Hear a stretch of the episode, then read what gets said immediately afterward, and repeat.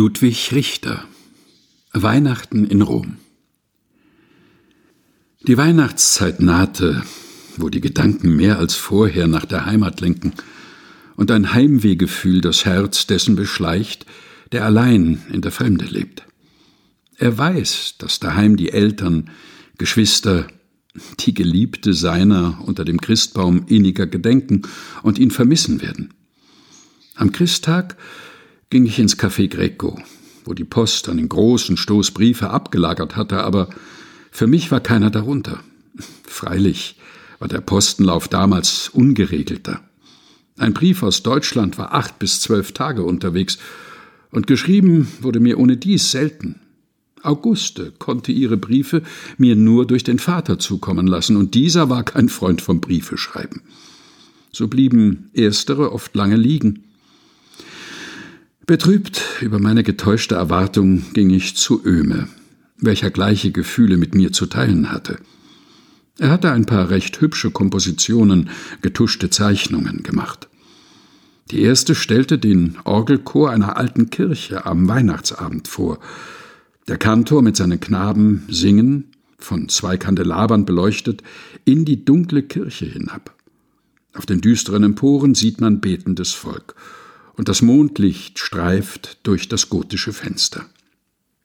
Die andere Zeichnung zeigte ein altes Schloss mit hohen Renaissancegiebeln, das aus entlaubten alten Eichen hervorschaute und eine Reihe festlich erleuchteter Fenster zeigte.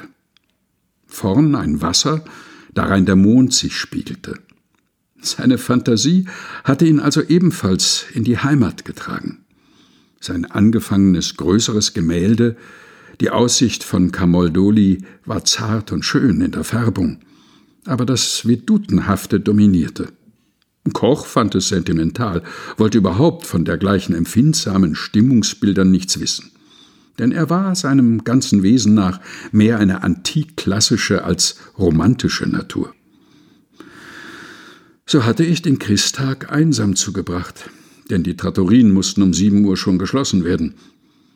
Am ersten Feiertag hatte ich den ganzen Tag fleißig gemalt und saß bei anbrechender Dämmerung noch vor dem Bilde, obwohl ich Pinsel und Palette längst weggelegt hatte, und war mit den Gedanken in der Heimat, nach der ich mit Wagner zum Frühjahr wieder zurückkehren wollte. Ich schürte die Glut des Focone, denn draußen wehte eine kalte Tramontana, und das Gebirge lag voll Schnee. So in der Zukunft schwärmend und die Vergangenheit der letzten Jahre bedenkend, durchströmte mich plötzlich eine seltsame, aber recht glückliche, friedensvolle Empfindung. Es war, als wenn ein Engel durchs Stübchen gegangen und einen Hauch seiner Seligkeit darin zurückgelassen hätte. Mir kam plötzlich mein Leben wie in einem großen freundlichen Zug vor Augen, und ich glaubte, die unsichtbare Hand zu erkennen, die mich bisher so freundlich geleitet, die mich über all mein Erwarten mit Gütern erfüllt hatte, die mir eine Verheißung für die Zukunft waren.